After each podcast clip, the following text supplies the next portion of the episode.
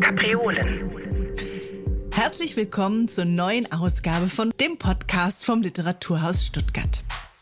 Und heute habe ich Raul Schrott im Quiz und im Gespräch zu Gast, ein Poetus Doctus kann man sagen, also ein gelehrter Dichter, der in dieser Sendung festhält, dass Schreiben der präziseste Fingerabdruck des Denkens ist und so den Quizfragen ziemlich schnell auf die Spur kam. Wie schnell, das müssen Sie jetzt nachhören. Geboren wurde Raul Schrott 1964 und nach seinem Studium, über das wir gleich ausführlich sprechen werden, hat er sich als Schriftsteller und auch als Übersetzer antiker Sprachen einen Namen gemacht.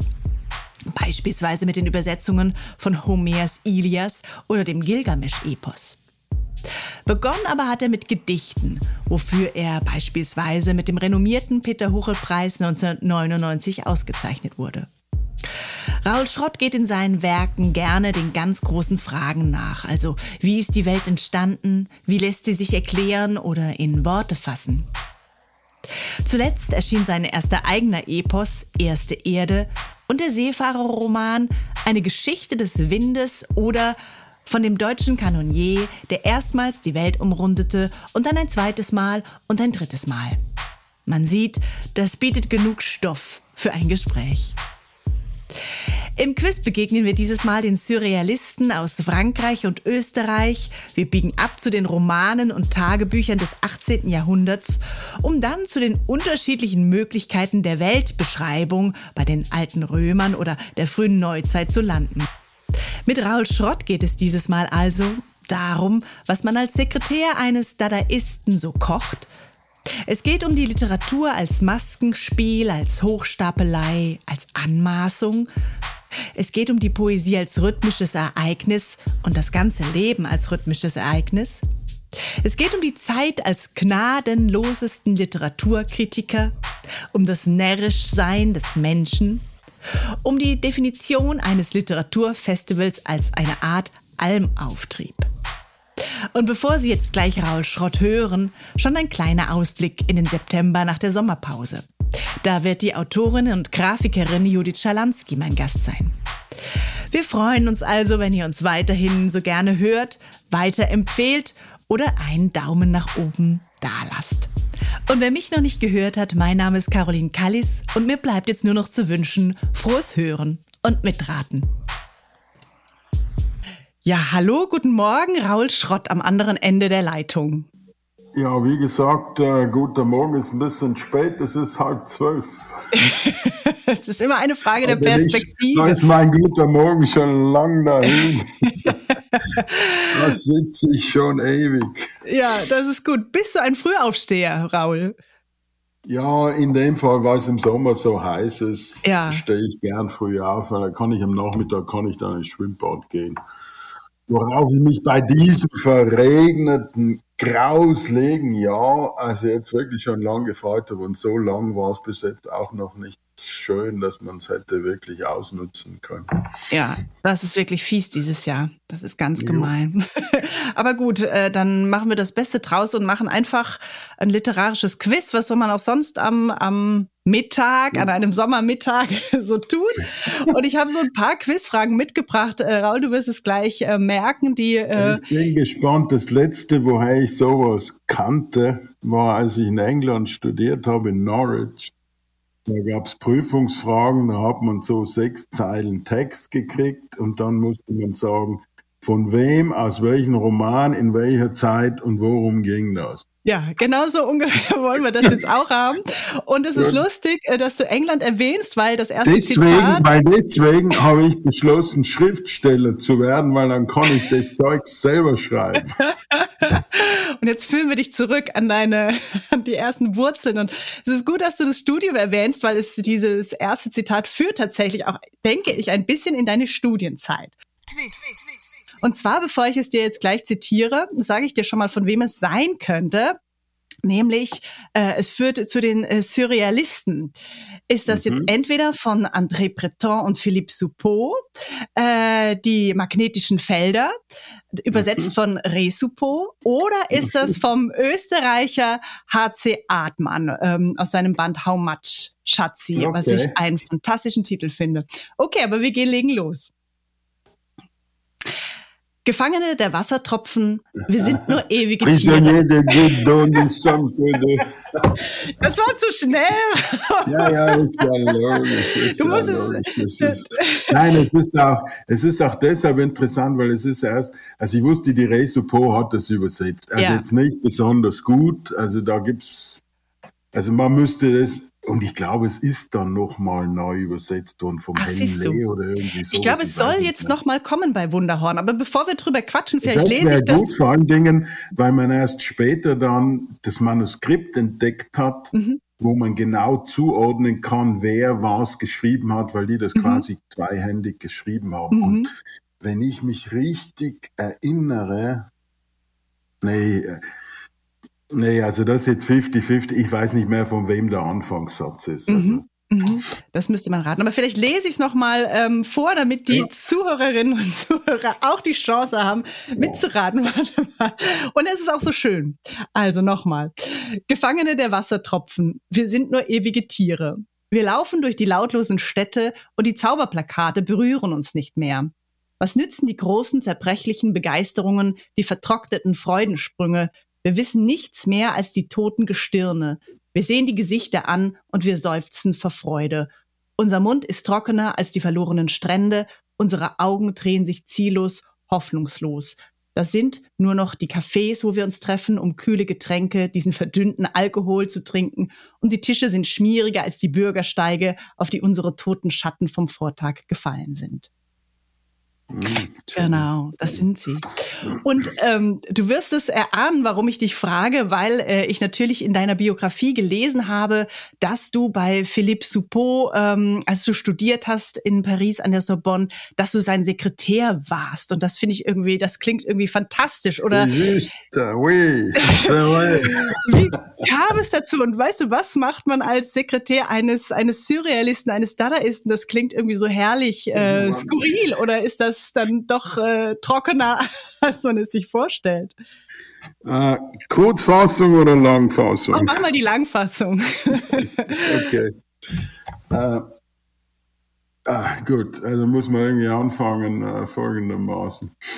Ich wusste, ich wollte Schriftsteller werden, wusste mhm. aber nicht, ob ich Talent dafür habe. Deswegen habe ich mir gedacht, studiere ich Literatur, kann ich es rausfinden. Mhm. Und dann habe ich in Innsbruck angefangen. Das war schrecklich bürokratisch. Auch schwer in die Seminare reinzukommen, die ziemlich stinklangweilig waren. Und die deutsche Literatur mochte ich sowieso überhaupt nie. Dieses ganze pietistische Zeugs, echt grauenhaft. Also ich war immer ein Romanist. Für mich mhm. war Literatur immer eine romantische Geste letztlich. Und äh, bis zu dem Zeitpunkt, als W.G. Sebald in Innsbruck einen Vortrag gehalten habe, über wie Stifter sich zu Tode gefressen hat. Mhm. Und ich mir gedacht, ah, die Art von Germanistik, die mag ich und wo kommt denn der her? Und so bin ich nach England, nach Norwich.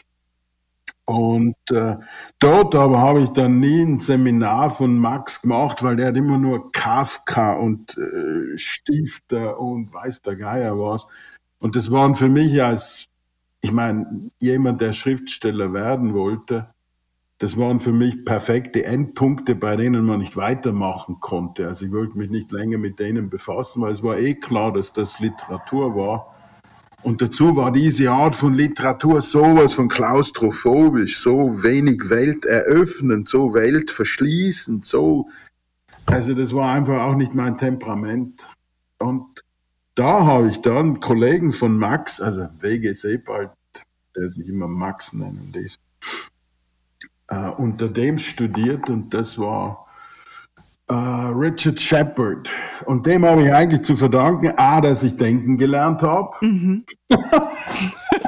das, war, nee, das war das Beste. Ich, ich meine, also was man in Innsbruck, aber allgemein im deutschen Sprachraum ja lernt, wenn man Germanistik macht, ist hauptsächlich, man liest Sekundärliteratur, mhm. zitiert die, mhm. füllt die mit äh, dazwischen ein bisschen Fülltext und hinten eine lange Bibliografie.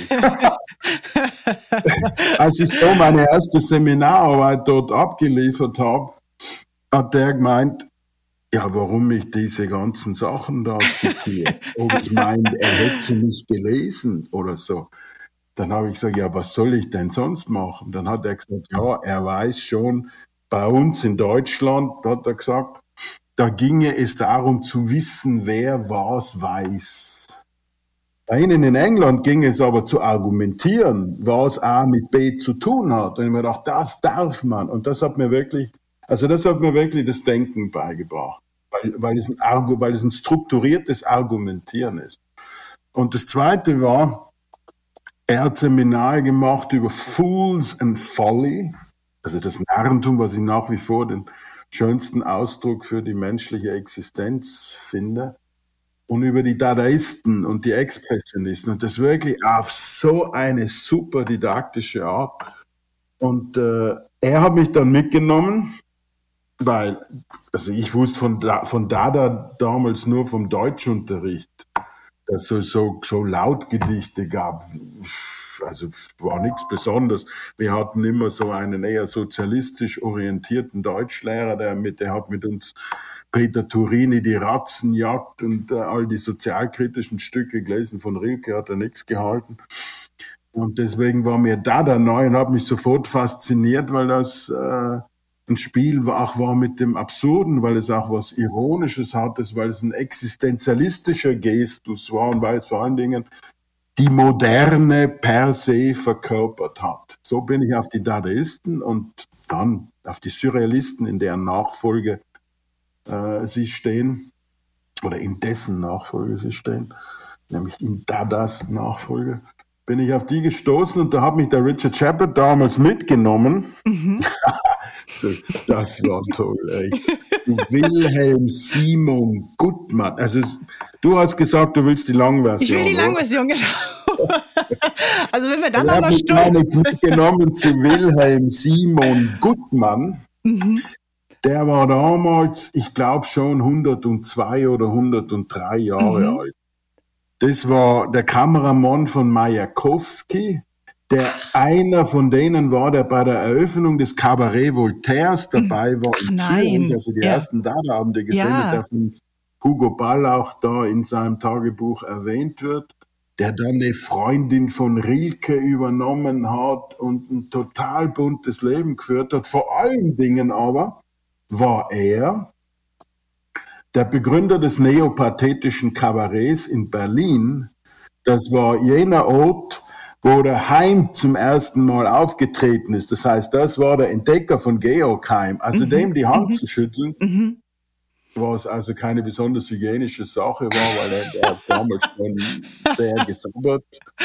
Und, äh, aber das war, also das war wie im 19. Jahrhundert so die Hand, Ende 19, also wie die Zeit vor dem Ersten Weltkrieg die Hand drücken zu können. Also das war, und, äh, und das war für mich auch wichtig, weil ich meine, äh, ich als Schriftsteller noch, bei den Jungen heute ist das völlig anders, da hat man noch Respekt gehabt vor den Leuten, die was geleistet haben.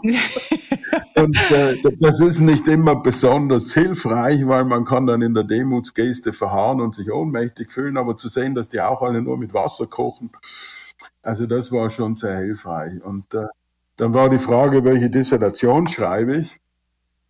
Und ich hatte also keine Lust, dieses germanistische Zeugs. Und ich musste mit, äh, mit dem Studium der vergleichenden Literaturwissenschaft, das ich von vornherein machen wollte, musste ich warten, bis ich das Doktorat hatte.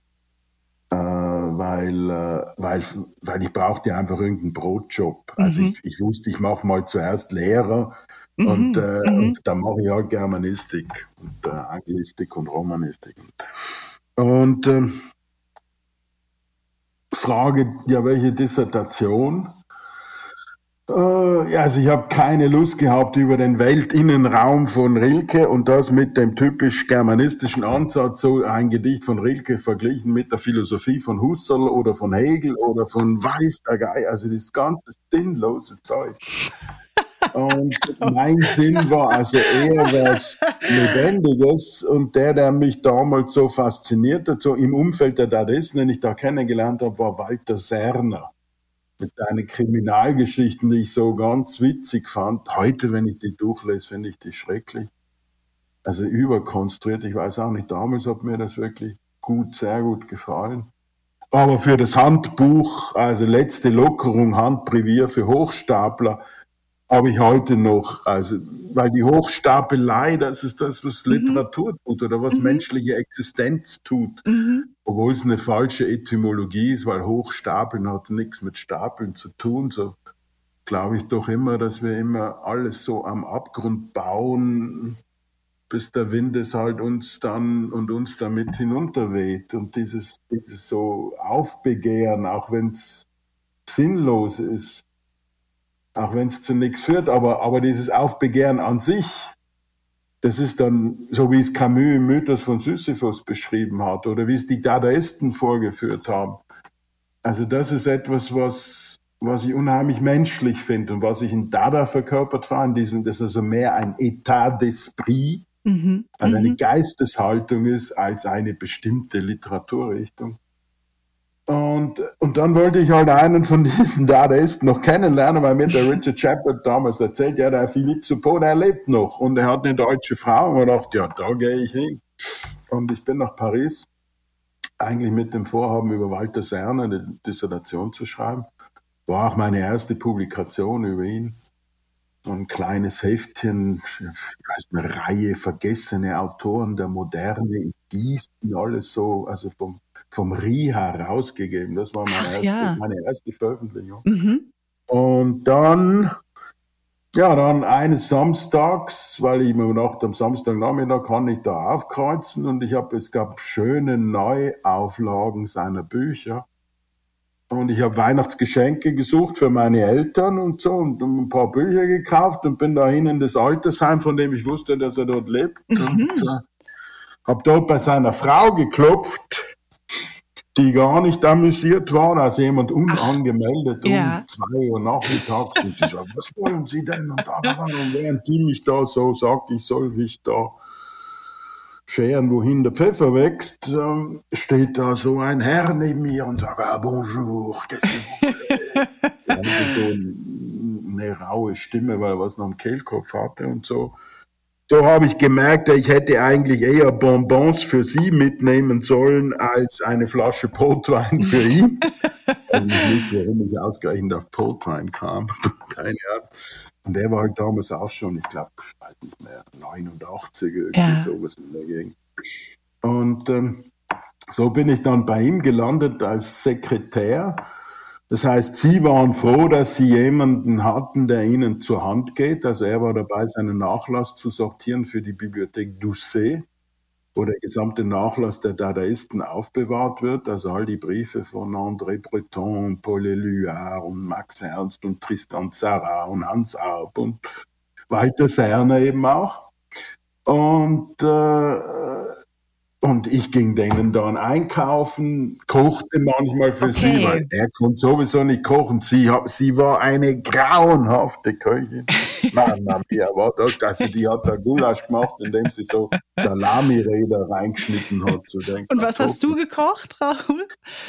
Ja, ich weiß halt, ja, was ist so manchmal ein Couscous oder halt, mhm. also so halt ein bisschen, was man da so machen konnte. Mhm. Und Staubsaugen und mhm. Klo putzen und halt das den Nachlass und vor allen Dingen konnte ich dann beide immer befragen. Ja, wie waren das mit dem und mit dem und so und so und so und so und so. Und das war für mich toll, einfach weil man so, ich meine, das war der zweite lebende Dichter, den ich sozusagen, ja, Torini war der erste Dichter, den ich in der Schule kennenlernen durfte, in dem man aufzeigt und eine Frage stellt. Aber so Philippe Suppot war der erste Dichter, den ich so geschätzt habe, den ich kannte, also der mir was gesagt hat. Und so bin ich dann, indem ich eben da in der Bibliothek Doucet, wo man also die Briefe nur in die Hand kriegte, wenn man äh, wenn man die Erlaubnis der Ayant droit hatte, also der Erben hatte, den musste man vorher hinschreiben, die, ich weiß nicht mehr, die Tochter von Hülsenbeck, letzte Adresse, zehn Jahre alt in Mexiko oder irgendwie so liebe Frau Hülsenberg, ich bin und schreibe über das, wäre es Ihnen möglich, mir die Erlaubnis oder so. So bin ich bei den ganzen Dichterwitwen in Paris, also ich weiß nicht mehr, die Enkelin von Breton, die, die, also alle Leute, Man, Man Ray von Paul Eluard, wer immer da, also äh, der Sohn von Tristan Zarin und so, also so, so konnte ich die alle kennenlernen und so kriegt man auch ein Gefühl oder, oder, oder ein nahe Verhältnis zu dem, was Literatur ist und die ganzen Anmaßungen, das Spiel der Fassade, das Maskenspiel ist das ganze Getue eigentlich. Und äh, was bei den Dadaisten aber immer eher lebendig war, bei den Surrealisten weniger. Und so bin ich am Schluss Nachdem ich ja schon ein Jahr war und über Serne gearbeitet habe, bin ich dann draufgekommen, dass die Dadaisten ja zwei Jahre in Tirol verbracht haben. Weil das für die Kölner, für ein Treffen von Kölner und Pariser Dadaisten und Schweizer Dadaisten einfach ein Ort in der Nachkriegszeit war, wo sie sich treffen konnten ohne große Bürokratie. Nach dem Zweiten Weltkrieg war es ja schwierig, von Deutschland nach Frankreich zu fahren und wo es vor allen Dingen so billig war, dass am Preis einer Zigarettenschachtel in Paris hat man in Österreich, also in Tirol damals, eine Vollpension gekriegt für eine Woche. Und dort haben die sich dann getroffen und da haben die, das heißt in dem Fall Paul Eluard, dessen Frau Gala, besser dann bekannt als die Gala vom Dali, also so eine wie die Alma Werfel, also eher so ein, also eher ein, ein, ein männermordendes Frauenbild die, hat da, die haben dort ein Dreiecksverhältnis angefangen, wo Max Ernst immer zur Gala schlich und Elias sie gewähren ließ. Und die beiden haben dann im Winter über, ein, also im Winter 22 über, haben die ein Buch geschrieben, das heißt Die Unglücksfälle der Unsterblichen, mhm. dass das Buch ist vor den magnetischen Feldern. Ah ja, okay. Und das ist da in in Tarens bei Ims geschrieben worden, im Starkenberger Schlösschen mit genügend Verweisen auf die Berge ringsum und Schnee und alles und die Landschaft und ist dann in Innsbruck auch gedruckt worden. Mhm. Mhm. Ja, das war jetzt, wie ich. Das war die lange. ja, und das war nicht mal die Hälfte, weil wenn ich das jetzt höre, wenn ich das jetzt höre, dann ist es schön, weil es ein weil es einen Raum aufmacht. Ja. Und äh, der Verweis zu HC Atman ist ja nicht dumm. Ja. Äh, weil, weil das, was HC Atman mit der Wiener Gruppe damals gemacht hat in den 50er und 60er Jahren, war quasi den Anschluss an die europäische Moderne zu finden. Und das war eben der Surrealismus. Damit ist einerseits in Österreich die Diskussion um die Nazi-Vergangenheit eigentlich umgangen und verlagert worden ist, weil das waren dann halt Sprachspiele. Oder es würde, könnte man jetzt abschätzig sagen im Vergleich zu dem. Oder so, würde, so sagt es zumindest der Michael Köhlmeier. Mhm, mhm. Der sagt, nee, die, die hätten da was gescheit aufarbeiten müssen, stattdessen machen die Sprachspiele. Für mich war das ein Zugang zur Sprache, bei dem man zuerst mal gelernt hat, sich von der Sprache tragen zu lassen, schauen, wohin sie führt, um Räume aufzumachen. Und wenn man sich jetzt noch nach meinem langen Blabla daran erinnert, was in diesen Sätzen eigentlich stand, so ist eine Welt, die konstruiert wird, die virtuell, imaginär zugänglich gemacht wird. Also Gefangene von Wassertropfen zu sein, ist ja nichts, was uns, was zu unserer Erfahrungswelt gehört. Das ist auch einer der Gründe, weshalb unter unter der Zeit des Kommunismus, Surrealismus in der Tschechei, in Polen, weshalb das so beliebt war, weil da hatte man einen Raum, den man unzensiert betreten konnte und der auch nicht so, nicht so leicht zu zensieren war. Also das schafft wirklich so einen Freiraum des Denkens. Aber für mich kam dann, und ich habe wirklich, also so, mir war lieber als Breton Suppot, äh, lieber als Breton und Suppot war mir wirklich äh, H.C. Artmann. Also seine ganze Sprachlust, seine Lust an der Literaturgeschichte. Also das Haumatschazi, das da zur Verfügung gestanden wäre, ist natürlich auch das, was Surrealismus mit dem Comicstrip verbindet mhm, und so. Mhm. Also das waren so, so eine lebendige Art der Literatur, bei der man aus dem ganzen Vorrat ihrer Formen schöpft mit voller, nicht protestantischer, pietistischer, didaktischer, ethischer oder moraler Lust, sondern einfach, weil es um die Lust am Leben und am Dichten geht. Also weil es weil es per se ein Wert ist, aber das wird sich in Deutschland nicht so schnell durchsetzen. Jetzt hast du tausend Sachen gesagt, wo man überall nochmal nachhaken könnte und vertiefen könnte und so weiter. Aber vielleicht stelle ich die Frage mal und gebe dir auch einen Bogen, so, ähm, äh, weil ähm, das äh, wäre mein Gedanke auch gewesen, dass du dann ja mit Lyrik auch gestartet bist, Lyrik publiziert hast und äh, ich aber ne, so dieses äh, sprachzerstörerische nenne ich mal jetzt des Dadaismus weniger da finde als tatsächlich die Lust auch äh, wirklich auch an der Metapher. Und da habe ich auch das Gefühl, du bist der HC Artmann im Schreiben äh, näher als als da tatsächlich ähm, Suppo plus mit der Frage verbunden, ob du heute dem einzelnen Gedicht noch traust. Weißt du, wie ich meine? Also ähm, du hast mal gesagt äh, über das Gedicht, keine andere Gattung kann ein Maximum von Ideen mit einem derartigen Minimum an Mitteln ausdrücken. Daran liegt ihre Schwierigkeit und ihre Schönheit. Äh, äh, aber ob du heute, wo du auch ne, schon Epos verfasst hast und so weiter, traust du dem einzelnen Gedicht heute noch? Also das sind jetzt zwei Fragen in einer, wo du auch eine kurze oder eine lange Antwort wahrscheinlich geben kannst. Also, also die Kurzform ist ja. okay, du traust ihm noch. Du traust ihm Kurzgedicht noch. Die lange Antwort ist, ähm, also so von, also H.C. Hartmann war sicher nicht der schlechteste Lehrmeister mhm. mit seiner Lust für Sprachen und das hat dann schließlich auch zur Erfindung der Poesie geführt, weil ich mir gedacht habe, wer hat denn das Gedicht erfunden? Wer hat die Metapher erfunden? Wer mhm. hat die Strophe erfunden? Wer hat das Sonett erfunden? Wer hat das erste Gedicht geschrieben? Ja. Und so weiter. Ja. Und, äh, und, und, und, und da war der Zugang, den er hatte zur Literatur, war einfach äh, ja, wegweisend. Also das muss einem ja mal jemand vormachen, dass man sowas darf und tut und was man damit alles machen kann. Und äh, also das war das eine. Auf der anderen Seite aber war dieses sich von Sprache tragen lassen, wie das beispielsweise die Fritzi Mayröcker gemacht hat oder eben Hartmann oder, oder alle. Also das hat sich dann bei mir dann irgendwann mal schnell erschöpft, weil erstens bin ich, erstens habe ich zwei dicke Bücher über die Dadaisten geschrieben und bin mit diesen Büchern dann auch öffentlich aufgetreten, also auch um dieses Gefühl von Performance zu haben. Mhm, mhm. also, also da, da könnte ich jetzt nicht ganz lange was erzählen, was ich da alles erlebt habe. Ich weiß noch, wie, wie uns einmal beim öffentlichen Auftritt in München beim Tollwut Festival, wo mhm. wir nach dem Konstantin Wecker Konzert im Festzelt eine dadaistische Performance gemacht haben. Da kam dann einer vor, machte die Hosentür auf und pinkelte uns auf die Bücher vor den 500 Leuten, die da saßen und eigentlich nur Bier trinken wollten. oh nein. Und ich meine, ich bin vorher vielleicht einmal im, im, im Gymnasium aufgestanden um einen Aufsatz vorzulesen, weil ich musste. Und dann oh das. Mann, oh Mann, oh Mann. Ah, das, das war eine harte Schule.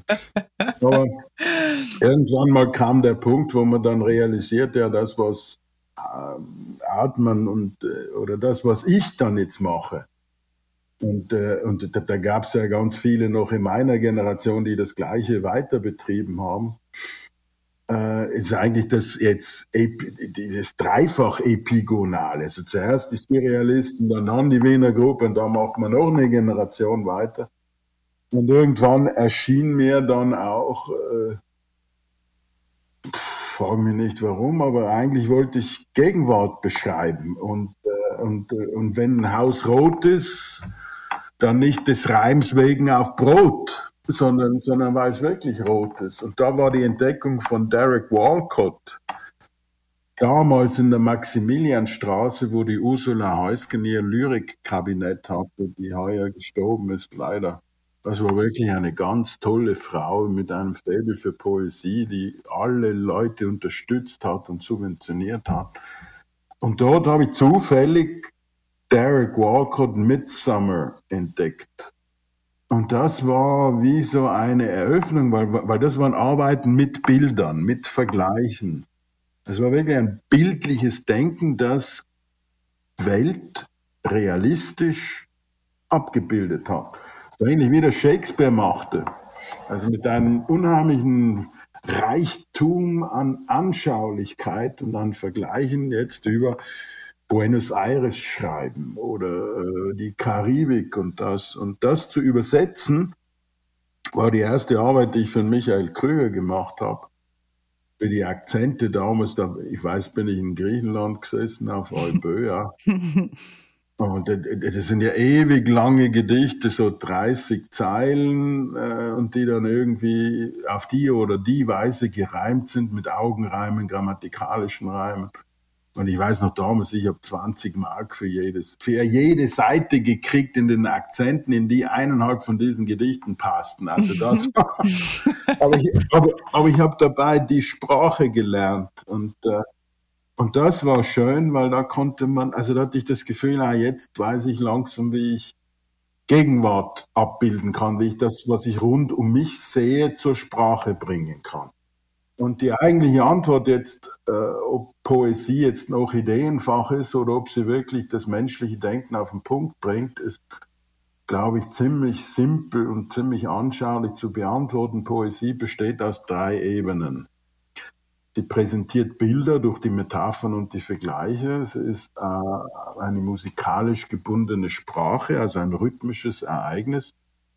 Und das ist die eigentliche Kunst dabei. Sie synchronisiert diese beiden Elemente, um sie mit einer dritten Ebene zu verbinden. Das ist, das ist die semantische Aussage.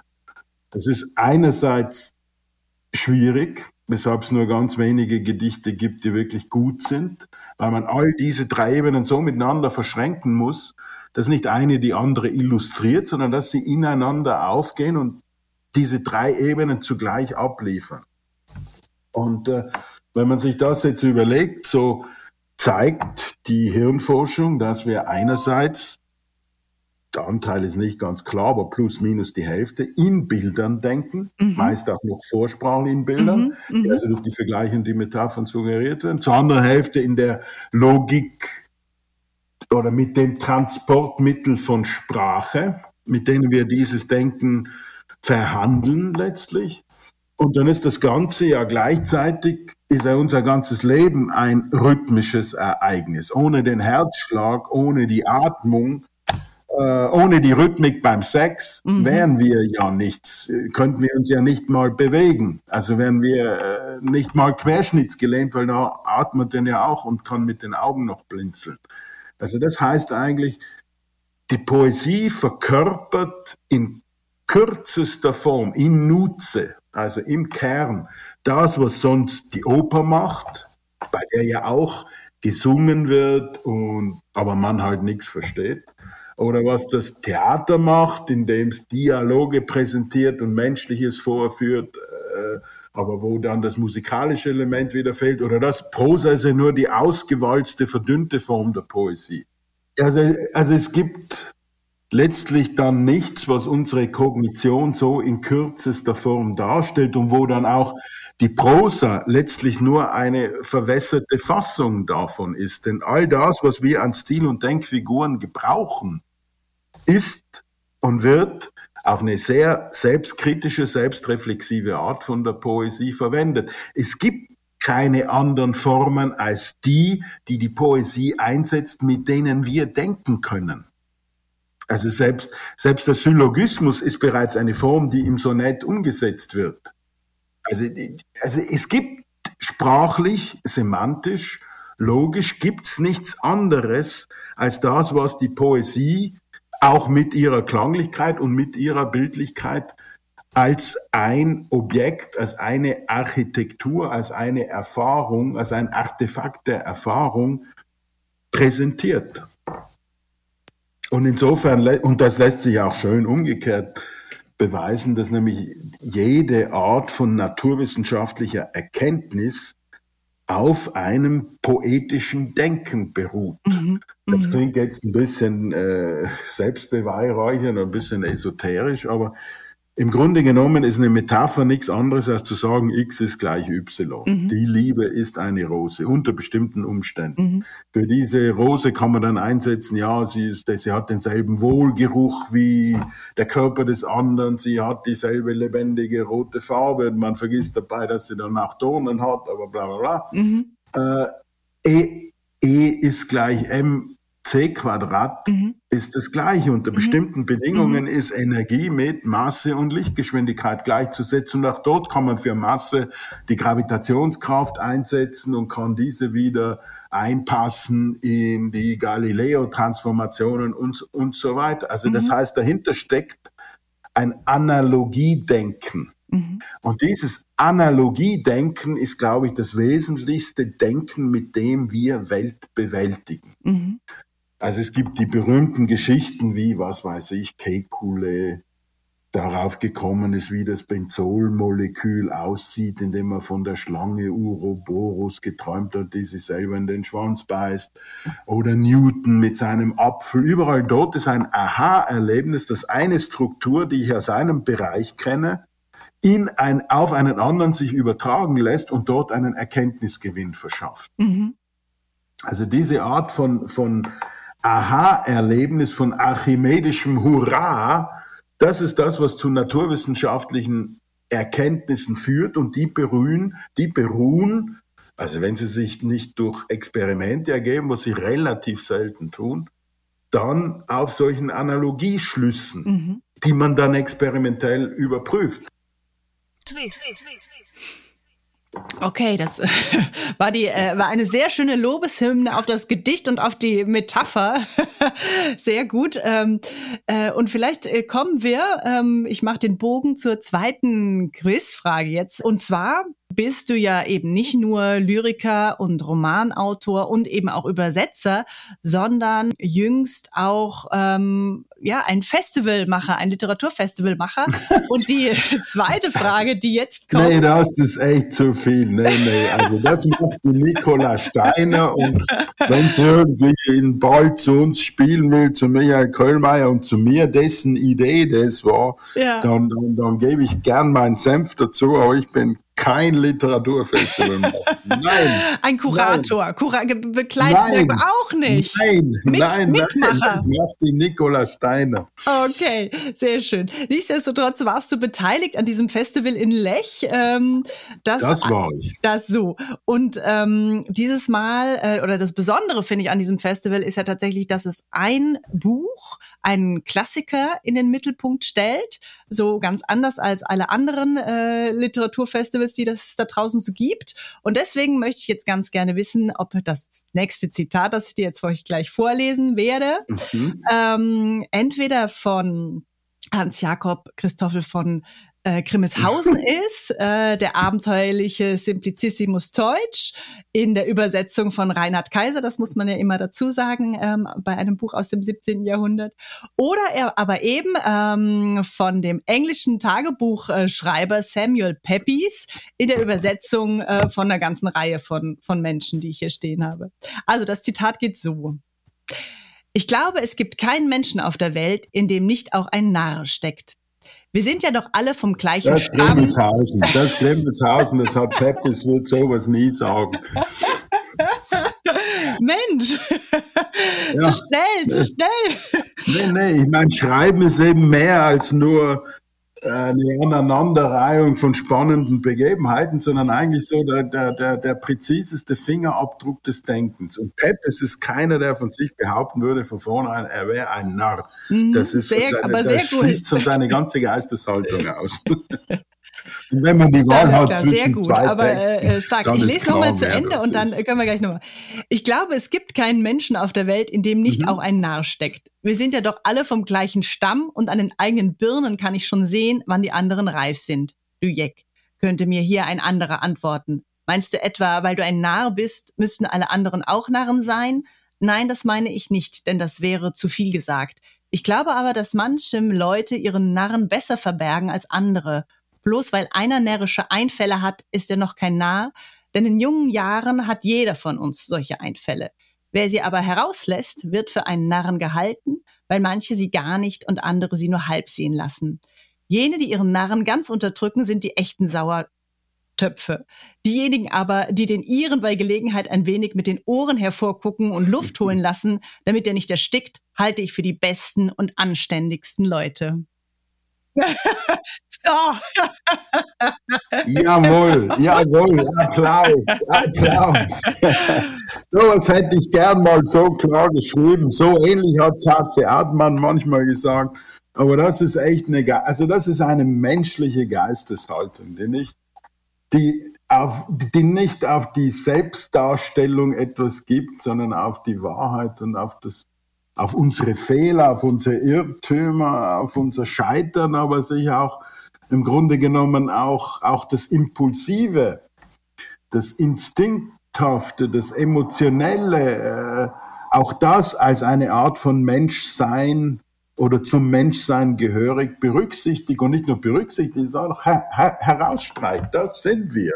Und wenn wir nicht närrisch sind, ja, dann was sind wir dann? Ja, wirklich protestantische Sauertöpfe. Sage ich protestantisch deshalb, weil Katholizismus, das ist die Kultur, in der ich groß geworden bin als Atheist, aber da ist halt der Unterschied zum Protestantismus, dass man jetzt sündigt und dafür nachher zahlt. Die Protestanten, die sündig, bezahlen ja jetzt schon bei Lebzeiten.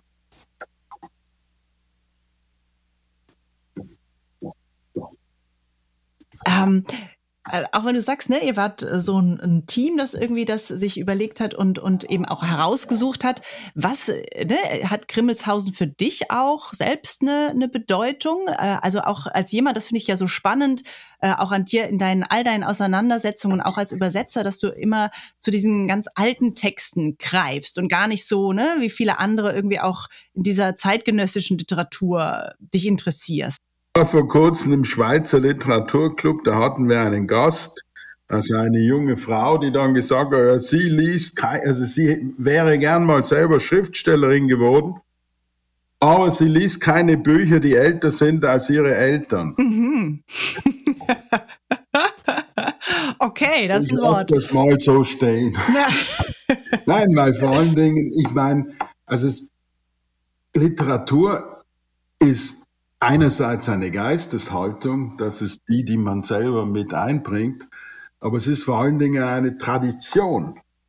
Dass Schriftsteller mit Namen ausgewiesen werden, das ist also in der gesamten Weltliteraturgeschichte sehr, sehr selten, weil die beginnt damit, dass man sich als Stand begreift der Wissen von Generation zu Generation, zuerst in einer mündlichen, dann in einer schriftlichen Überlieferung weitergibt. Und Deswegen ist, ist der Literaturunterricht, wenn er besser wäre, ist der so wichtig, weil er einfach zeigt ja, woher unsere Konzepte, woher unsere Sprache, woher, wo, woher alles kommt. Weil das ist die, die, die menschlichste Art, uns Menschen darzustellen. Ja, das klingt jetzt doppelt gemoppelt. Aber ich wüsste jetzt auch nicht, wie man das anders sagen kann, ohne es doppelt zu moppeln, weil wir uns mit menschlichen Mitteln selber darstellen. Das ist das, was, glaube ich, Literatur tut. Eine, sie ist eine Form von Anthropologie und eine Form von Ethnologie. Und, und da ist es also wichtig, und das ist, glaube ich, das, das Entscheidende beim Schriftsteller-Dasein überhaupt, dass man sich diese Tradition aneignet. Im, im, Im Gallischen Krieg ist eine der wenigen Dinge, die ich mir in unserem grauenhaften Lateinunterricht im Gymnasium gemerkt habe, steht drinnen da, da beschreibt er die, die, die keltischen Dichter, die Philid, und sagt, dass die also 20 Jahre müssten die lernen, nämlich die Tradition auswendig lernen, bevor sie dann selber was dazugeben können. Und das ist, glaube ich, schon eine relativ realistische Einschätzung. Man muss also zuvor einmal seine Tradition kennen, wissen, woher das Zeugs kommt, mit dem man arbeitet. Als ich angefangen habe zu schreiben, galt der Reim als reaktionär, die Genitivmetapher ist nicht erlaubt und das Sonett, das verpönt. Und ich habe mich einfach gefragt, ja, warum und wer sagt das und ja, und woher kommt die Genitivmetapher und wer hat das Sonett? Also das mal zu wissen, was das ist, mit dem man das eigene Handwerkszeug zu kennen, ist also, damit fängt eigentlich alles an. Und mit Grimmelshausen hat das insofern zu tun, als mit Grimmelshausen eigentlich der moderne deutsche Roman beginnt. in einer Sprache, die kaum ein Jahrhundert, ja, so ein Jahrhundert davor eigentlich von Gutenberg für die Bibelübersetzung künstlich erfunden worden ist. Das ist dieses Schriftdeutsch, diese Mischung aus Niederdeutsch und Mitteldeutsch und Hochdeutsch, von dem man ja vergisst, dass das Hoch darin ein geografischer Begriff ist, weil der bezieht sich auf die Alpen, weil äh, dort, wo es flach ist, ist es ja Plattdeutsch, also in Norddeutschland. Und das war eine künstlich erfundene Sprache von Gutenberg für seine Bibelübersetzung durch Bibelübersetzung und Buchdruck populär gemacht und deswegen sich zum Schriftdeutsch herausarbeitend. Das benutzt jetzt Grimmelshausen anhand, und da kommt der Komparatist natürlich wieder, weil nichts von nichts kommt, sondern alles Kulturtransfer ist. Da kommt eben Grimmelshausen und hat das Vorbild des Picaros, der ganzen spanischen Schelmenromane. Und der Schelm ist eine Weiterentwicklung des Narren, die ganz interessant ist. Das ist der eigennützige, der selbstsüchtige Narr, der bewusste Narr, der andere zum Narren hält, hauptsächlich. Bücher, die H.C. Artmann übersetzt hat, wie den Lazarillo de Tormes und dann vor allen Dingen Cervantes. Und das sind die Vorbilder, die Grimmelshausen ins Deutsche bringt um damit eigentlich den ersten modernen deutschen Roman zu schreiben. Klar, es gibt Griffes und alles, aber so richtig als modernen Roman, glaube ich, kann man den Simplicius bezeichnen. Und das war eben die Idee, das war in dem Fall Michaels Idee, das an den Anfang zu setzen und äh, und uns einmal ein bisschen darüber zu unterhalten, auch aus dem Gesichtspunkt heraus, dass es ja, ich meine, es gibt Gott sei Dank ganzen Haufen Literaturfestivals, an denen ich froh bin, wenn ich eingeladen werde. Ist ja auch nicht selbstverständlich, dass man irgendwie, dass die Leute glauben, man hat was zu sagen. Mhm. Nur weil man lange redet wie ich hier, heißt das ja noch nicht, dass das Substanz kommen muss. Und, äh, aber dass man einmal wegkommt von dieser Tagesaktualität, wo ein Buch nach einem halben Jahr schon alt ist. Hat natürlich auch seine Berechtigung, weil halt so viele Bücher erscheinen. Aber dieses Bewusstsein wieder zu erwecken, dass es eine Tradition gibt und dass Literatur was zu sagen hat, nämlich jene Literatur, die den gnadenlosesten Kritiker überstanden hat, der also weit gnadenloser war als all diese Reich Ranitzkis und Sigrid Löfflers, Gott hab sie alle selig, Gott sei Dank sind die weg. Aber äh, die noch weit gnadenloser waren, nämlich die Zeit. Und äh, Simplicissimus hat die Zeit überstanden, weil es etwas Überzeitliches aussagen kann, weil es etwas über die Conditio Humana sagt. Und äh, was es sagt, und wie sich das mit dem Hier und Heute und mit anderen Werken verbinden lässt, das einfach über Literatur mal zu reden. Und nicht nur jemand, äh, also ich meine, so gern ich das alles mache, aber jemand nur eine Stunde vorlesen zu lassen, wie bei einer Messe in der Kirche, wo man vor als Schriftsteller am Altar sitzt, das Publikum hört andächtig zu und dann ist irgendwie fertig und vielleicht kann man am Schluss noch ein paar Fragen stellen. Ja, ist vielleicht auch nicht die einzige Form, mit der man mit Literatur umgehen kann. Und das war hier, also ich meine, das war jetzt das erste Mal. Also das hat wirklich ganz, ja gut, würde ich jetzt sagen, hat nicht funktioniert, aber, ähm, aber wir waren alle ganz erstaunt, wie groß das Interesse war. Also, und wie, wie, wie, wie, wie willig das Publikum war, mhm. beim Thema zu bleiben. Mhm, mh. Und das war, also das war wirklich etwas ganz Schönes und vor allen Dingen, auch nicht selbstverständlich etwas ganz Unangestrengtes, weil der, der, der Kehlmann hat die Einführung gemacht, dann war die Felicitas Hoppe da und, und, und es war eigentlich, und das nicht selbstverständlich, weil es ja immer so ein Literaturfestival ist, ja immer eine Art von allem Auftrieb von preisgekrönten Kühen und Stieren und Ochsen. Äh, aber äh, in, in, in dem Fall war das also eine sehr kollegiale, freundschaftliche Geschichte, vor allen Dingen, weil das Bewusstsein ja da ist, okay, wir reden heute, wir schreiben heute unser Zeugs und bringen es unsere die Leute und wollen davon leben und wollen den Leuten was sagen, aber was davon etwas taugt, Das wird sich in 100 Jahren zeigen, frühestens. Oh also, und das schafft dann schon eine gewisse Demut, die dann ganz, die dann ganz gesund ist, würde mhm. ich so sagen. Mhm. Hast du noch Zeit für eine letzte Quizfrage, lieber ja, Raul? Ja. Bist noch dabei? Okay. ähm, ich möchte nämlich so ein bisschen hin ähm, zu diesem wirklich unglaublichen Buch äh, von dir, Erste Erde Epos ähm, und äh, die Quizfrage dazu. Ähm, da kannst du jetzt wählen, ist das aus Alexander von Humboldts Kosmos oder ist das vom äh, römischen Dichter Lucrez über die Natur der Dinge? Ähm, da sind wir 100 Jahre vor Christus. Also es geht so.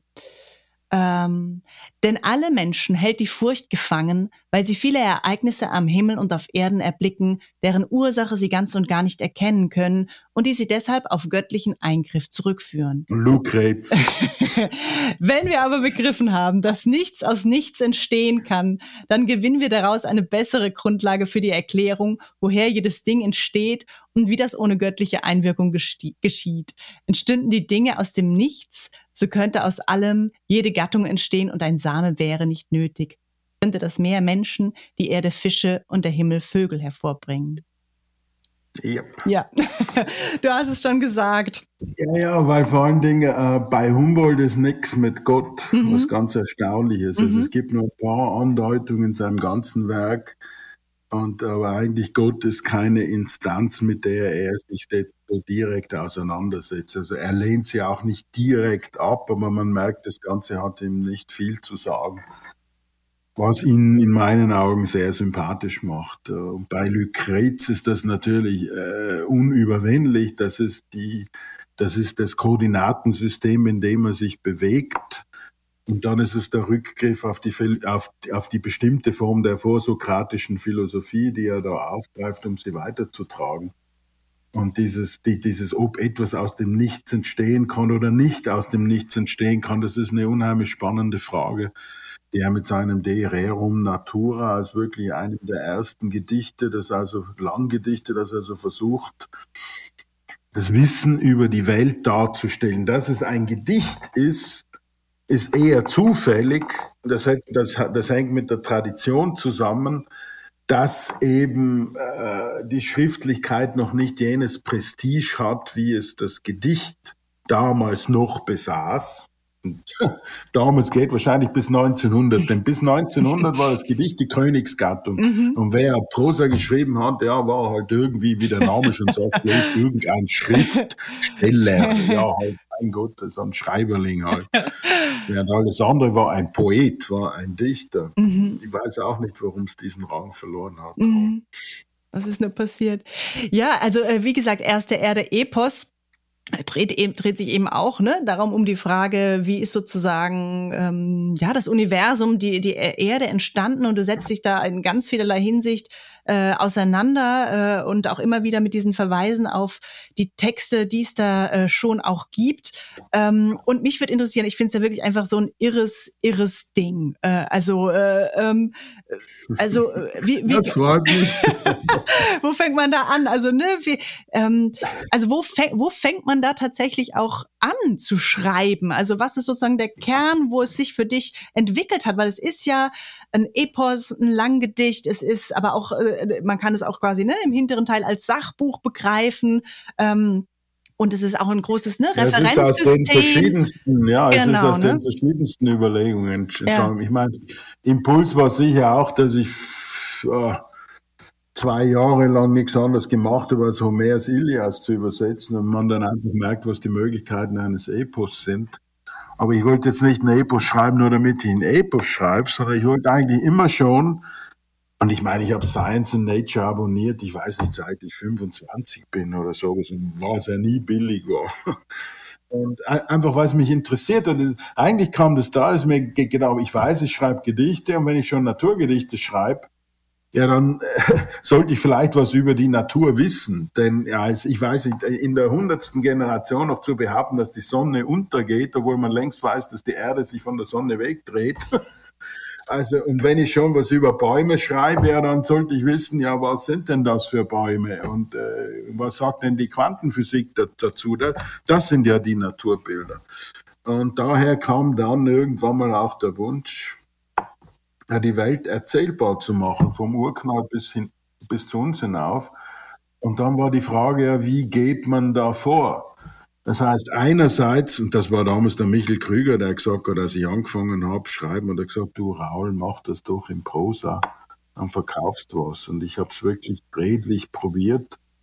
Aber man kommt nicht nur schnell ins Plappern, mhm. weil mhm. Prosa, da fängst du irgendwo an und machst dann irgendwann mal einen Punkt.